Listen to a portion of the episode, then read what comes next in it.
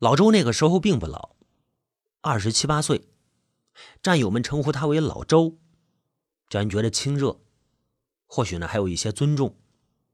哎，老周，老周是农村兵，家中长子，颇得父母重视。念到了高中，但是他并没有考取大学，于是参军入伍，希望走出农村。入伍之后呢，老周计划在部队里考军校。成为军官，可是考了两次都没考上，无奈之下呢，去读了士官学校。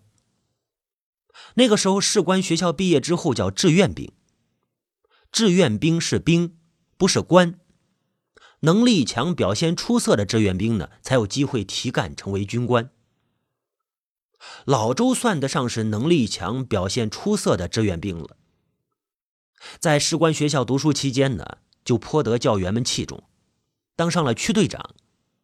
从士官学校毕业之后呢，原本分配回老连队，因为写写画画的能力超群，被选调进了机关大院。在机关呢，老周的能力似乎并不逊色于那些干事参谋，但是身份是有区别的人，人家是军官。那些个干事参谋对老周倒真是没有一点官对兵的居高临下感。毕竟呢，老周的能力水平摆在那儿呢。进了机关没几年，老周作为提干对象，档案材料被送进了上级机关了。老周成为军官指日可待。可是，审核档案时却发现老周的档案有涂改的痕迹。按照规定，档案材料如有涂改痕迹，是绝对没有提干资格的。原来是老周参军入伍的时候，乡武装部的民兵填错了涂改的。处理的领导让老周回老家武装部去开个证明材料。老周是费了九牛二虎之力，将那份盖了鲜红公章的证明材料带回了部队，可是却已经过了当年的提干时间了。处理领导对老周是真不错呀。第二年呢，又将老周作为提干人选报了上去。可是，在审核档案的时候，发现对于那一年的提干政策来说，老周他超龄了。这大门从此对老周是关上了。战友们在心里替老周唏嘘呀，哎呦！可老周从来没说过什么，工作也依旧是兢兢业业。处理的同事对老周依旧尊重，领导对他也是没话说。老周一个志愿兵，而且还没有成家，按理说呢，只能住集体宿舍。但是考虑到老周的年龄与兵龄，还有为了方便他的工作，处领导破例为他安排了一间单身宿舍。老周的单身宿舍常常成为战友们聚会的场所，哎，大家一起做饭、聚餐、打打扑克。老周跟丈夫是同乡，我丈夫。我丈夫，我是个女的，你们听我声音是男的，但是在这个故事里面，我是个女的，看不出来吧？老周呢，比我丈夫大几岁，还是我丈夫的班长，对我丈夫照顾不少。考取士官学校之后呢，老周经常写信鼓励我丈夫考军校。我丈夫考取了军官学校，毕业之后分回老连队担任连长。从士官学校毕业的老周，当时也还在老连队。后来，他俩又先后被调到机关里。一周末，一大帮战友照例在老周的宿舍里吃饭打牌，大家纷纷道别时，已经是夜幕降临了。我跟我的丈夫最后离开，老周说要送送我俩。我们三个人走在夜幕中的机关大院，说是送我俩，可是老周却孤独一人的走在我们的前面。夜色中呢，老周突然举起双臂，似乎要大声呐喊，发出的却是压抑的声音：“老天爷，你待我不公啊！老天爷，你待我不公啊！”老周年龄不小了，却还没有成家，甚至没有对象。老周家里人急得很。战友们也纷纷为老周出谋划策呀。老周那是心高气傲、有才气的人，那跟拔刀一样，不愿意按照家里人的安排回村里娶个小芳。哎，村里有个姑娘叫小芳，等着老周来娶她。通过军队里那些热心的嫂子们牵线搭桥认识的姑娘，也没有看对眼的。老周那时候业余时间经常写作投稿，认识了情感杂志的一位编辑，就想着呢也登一个征婚启事，把启事发过去，才知道等着上杂志的征婚启事已经排到半年以后了。后来呢，在那个杂志编辑的协调之下，帮老周的征婚启事插了个队。老周的征婚启事在杂志的封三登刊了，来自祖国各地的应征信件如雪花般的向老周飞来。起初啊，每一封信老周都亲自回复，后来呢，信件是越来越多，实在没有办法一一回复，老周只能选择回复那些在信件中夹了照片的，并且退回那些觉得没看上的照片。后来呢，单凭老周一己之力，连这种回复都难以完成，因为在一两个月的时间里，老周收到了一万五千多封来信，一万五千多封来信。老周在征婚启事上曾经许诺：“来信必阅，有照必复。”老周不愿意失信于人呐。于是呢，战友们纷纷领到了看信回信的任务啊，帮帮忙，帮帮忙，看看信啊，回回信啊，帮帮忙。我丈夫工作比较忙，他的看信回信的任务就只能由我代劳。那段时间呢，阅读信件给我的生活增添了许多欢乐。有一位四十来岁的中年姐姐，说自己拥有高超的按摩技艺，如若与老周结缘，一定能将老周按的是舒舒服服、延年益寿。我就替高大魁梧、血气方刚的老周神往了一番的迷人的景象，忍不住笑得趴在桌上。还有一封信让我印象比较深刻，写信的人是一位初呃读初三的小姑娘，似乎生活在偏远的小县城。她说呀，她崇拜军人，但是小城的军人并不多，有一个消防中队，那里的人穿着军装，也不知道他们是不是真正的军人。小姑娘觉得海军很神秘，从来没有见过，问能不能给她寄一个军帽上的帽徽。我就把这事呢告诉老周，老周专程为那个小姑娘寄去了一枚帽徽。说真心话啊，来信和照片虽然多，但是高质量的并不多见。不论是文字水平还是照片上的形象，能与老周匹配的还真不好找。哎，后来我发现一个不错的姑娘。是个小学老师，字迹娟秀，文笔清新，随信所附的照片呢，看上去也还清爽。我就将这个叫黄玉娟的姑娘推荐给了老周。那个时候呢，他正跟两个女孩保持着比较稳定的通信联系。老周比较倾向的是一个叫王芳的姑娘。照片上呢，那个叫王芳的看上去很漂亮，长长的头发，高挑的个子。王芳在一所艺校里读书，但不是全日制的学生，是半工半读。在通信中呢，王芳似乎讲到家里条件不是特别好。因为这个原因呢，老周给王芳寄去了好几百块钱。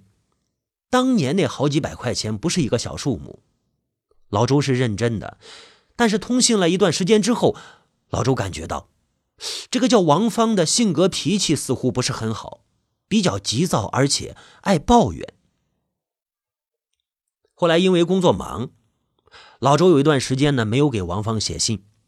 不久之后，收到了王芳的一封信，扑面而来的怒气兼怨气。王芳说：“很久没有收到老周的信，很想念老周，但是也很生气。将老周以前的信拿出来看，看着看着，忍不住将那些信揉成一团扔一边。”老周寄过去的照片在桌上对着他笑，他也生气的把照片扔地上。王芳呢，在信里如此描述自己的心情：哎，怎么说？我都快烦死了！你是出车祸了吗？还是掉海里淹死了？再不回信，我就跑部队来找你了。哎，老周接到这封信，心情很不好，感觉这个叫王芳的姑娘啊，不仅脾气急躁，估计修养也不是特别好。老周就想把这件事啊暂时给放一放。啊，另外一个姑娘是江苏的，头几次的通信觉得还行，照片上的人看上去呢也是清秀可人。后来在信中呢又附了几次照片，感觉照片上姑娘虽然漂亮，但是眉目神情却似乎显出了几分俗气。所以呢，老周对这次征婚呀。开始有些心灰意冷了。在我将黄玉娟推荐给他的时候，他并不是特别感兴趣，更没有抱多大希望。跟黄玉娟通信两个来月，老周的休假报告批下来了。哎，他计划利用假期去跟通信的姑娘见个面，看能不能确定恋爱关系。当时老周想去见面的姑娘，除了黄玉娟，还有那位江苏姑娘。至于是先去见江苏姑娘，还是去湖南见黄玉娟，老周有些举棋不定。从照片上来看呀，似乎那位江苏姑娘更漂亮一些，所以战友们意见统一，毫无疑义的认为要先去江苏。我一直倾向于湖南的黄玉娟，觉着呀，她文笔不错，字也写挺好，有一定的文化素养。而且是个小学老师，职业稳定。而那位江苏姑娘呢，好像文化水平不高，字写的一塌糊涂，还好多错别字。这军中的热血男儿们与我的意见呢，呃，不大一致。他们觉得字写的好不好有什么打紧的？而且据说女孩子的长相跟他们的书法恰恰成反比。大家争执不下，我丈夫喊了一声：“拿扑克牌来。”嘿嘿嘿，用 G、Q 各代表一姑娘，反面朝上，让老周摸三次牌。结果三次有两次摸到了 G，而 G 代表的是湖南的黄玉娟。命中率如此之高，自然引起众位兵哥哥们的关注。大家拿着黄玉娟的照片跟来信反复的看呀，都觉得我说的是有些道理啊。黄玉娟的文化水平确实比那个江苏姑娘高一些，也显得有修养一些。但是看照片呢，她也确实没有江苏姑娘漂亮。我一针见血的指出来，江苏那个女孩是艺术照，修过的肯定好看一些喽。人家黄玉娟的是生活照，真实一些。哎呦，兵哥哥们还是割舍不下那打了柔光又似乎披上了一层朦胧面纱的艺术照上面不知道真假的美人儿。这也让我对于男人都是视觉动物有了更深刻的印象和更深层次的理解。哎，一位战友就提议，要不再问问老天爷的意思？这次不用扑克牌，而是取硬币一枚，朝空中高高抛起，币直朝上，去江苏；反之，去湖南。三局两胜，又是湖南，哎，又是黄玉娟。老周接受命运的安排，高高兴兴整装启程，奔赴湖南。老周在湖南见到了黄玉娟，相处了一段时间，就完全打消了如果不行就去江苏的计划。从湖南回部队，他在战友面前对黄玉娟评价是啊，文静秀气，知书达理，而且还漂亮，比照片漂亮一百倍。俗话说。老男人恋爱呀，如同老房子着了火，势不可挡。哎呦，老男人恋爱如同老房子着了火，那势不可挡。年近三十的老周自然算不得老男人，但是血气方刚，又常年生活在雄性生物扎堆的地方，不曾亲近过异性。突然遇到那娇俏迷人、无比对自己心思的姑娘，那爱起来那势不可挡的劲头，跟那老男人也是有的一拼的。从湖南回来之后呢，老周经常性的处于坐立不安、抓耳挠腮的状态，一天一电话，一天好几封信，这还不够。后来发展到一天一个电话，一封一封信的催玉娟来部队。玉娟虽然也处于热恋之中，但是明显淡定多了。再说也确实走不开，作为教师的玉娟哪能说来就来呢？后来呢，老周实在熬不过内心的思念，给黄玉娟拍了一封电报。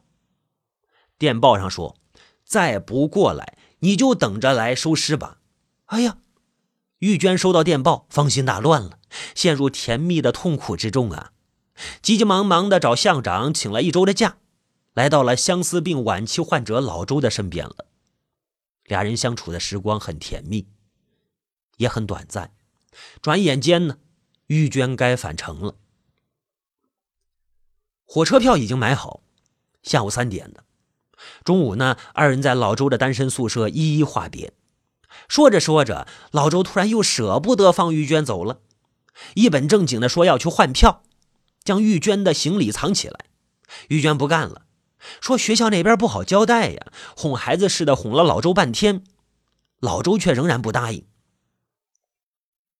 玉娟佯装生气，他就说：“你不让我走，我就从阳台跳下去。”说着，人已经到了阳台上。老周的单身宿舍在二楼，从二楼的阳台跳下去，那只是黄玉娟的一句玩笑话，也是恋爱当中女孩子的娇嗔。自取灭亡的事谁会干呀？可是。玉娟趴在阳台往下看，却发现一楼的住户临着阳台那间房间的门大大的敞开着，真的是大大的敞开着，因为木门的一角都露在阳台外面了。玉娟腿长个儿高，估计跨过阳台就能轻轻松松地踩在那扇木门上面了。从一楼的木门上面跳到楼下的水泥地上，那就更是轻而易举了。黄玉娟呢，跨过阳台，踩到了那扇木门上面，打算从木门上跳到楼下的水泥地。她不知道一楼那扇木门的门栓其实坏掉了。住户将那扇门搁在阳台上，等着管理科派人来修呢。玉娟呢，苗条清秀，坏掉的木门也支撑不住。一切发生在转瞬之间。老周一个箭步跨到阳台上，准备阻止玉娟时，只是轻轻地触碰到了玉娟丝绸般光滑的头发。老周狂吼着冲下了楼去，抱起玉娟，发疯般的冲向部队医院。黄玉娟高位截瘫，估计一辈子都得在轮椅上。军医跟老周的战友们嘀咕：“啊，像这种摔伤的病人，不能用这种方式送医院，如果用担架，情况可能会好一点。”没有人敢把这话说给老周听。玉娟出院之后，老周向单位打了结婚申请的报告，跟黄玉娟领取了结婚证。那年年底，老周退伍了，去了湖南黄玉娟的家乡。夫妻俩回到湖南之后，日子非常艰难。老周除了拼命打工挣钱之外，就是专心专意的照顾玉娟。听说他的情况渐渐在好转。有一次，老周寄来一张照片，他妻子能扶着轮椅站一会儿。又过了一两年，老周夫妇生了个健康的男孩。我们为老周夫妇高兴，也感叹天无绝人之路。可是后来有一次，老周打电话给我丈夫，说想把他儿子过继出去，让我丈夫给他找个好人家。我们当时感觉他其实是想让我们来收养孩子。丈夫劝了他，也感叹以前那么刚性子的一个人，怎么会这么灰心啊？老周在电话里沉默了很久。后来说，孩子太调皮磨人，常常惹得玉娟哭。在那个电话之后，我丈夫又主动联系过老周几次，老周没再提起这件事。后来呢，大家忙着各自的工作，各自的生计，再加上铁打的营盘流水的兵，当年的那些老战友退伍的退伍，转业的转业，除了丈夫仍然在部队。其他的几乎全部离开了，所以有几年我们与老周夫妇俩几乎失去了联系。有一年，我丈夫却意外的接到老周的妻子黄玉娟的一个电话，没说几句，玉娟就哭了起来，说实在是心力交瘁，顶不住压力了，才打这个电话。老周身体强壮，当年在部队的时候，能喝白酒也是出了名的。一次一斤多没问题，退伍回到湖南之后，打工之余仍然爱喝点儿，因为喝酒豪爽，结交了一些朋友，但是身体似乎也因此受到了影响。前段时间体检，医生说他血压很高，告诫他酒是一定不能再喝了，而且要吃降血压的药。对医生说的这两点，老周都是置若罔闻，尤其是觉得是药三分毒，坚决拒绝吃药。这天，老周正在上班呢，突然感觉非常不舒服。他硬撑着给玉娟打了个电话。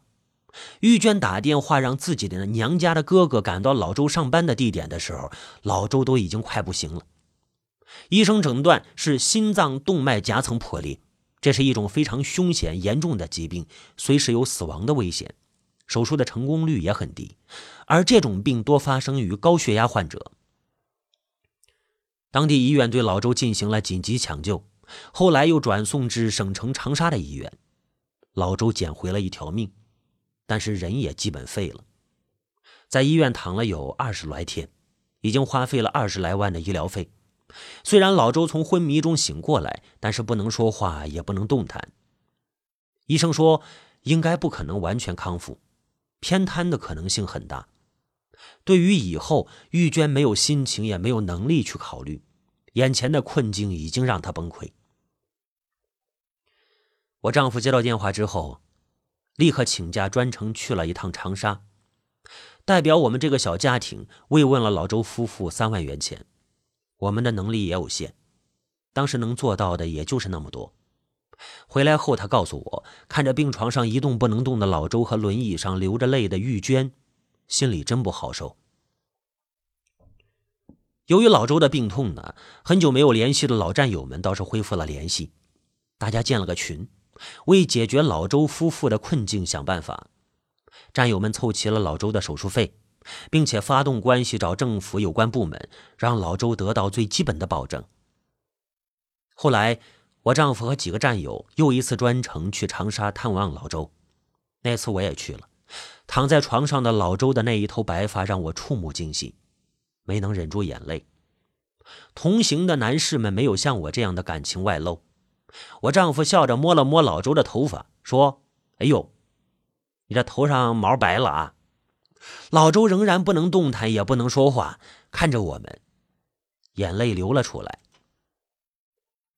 后来，玉娟给我们发过几次老周的视频。在视频里面，老周能坐起来了，玉娟在一旁教他拿笔写字，教他说话。曾经那么高大魁梧的老周，像个牙牙学语的孩子。他面前的本子上写着战友们的名字，在玉娟的引导下，他一次一次的念着。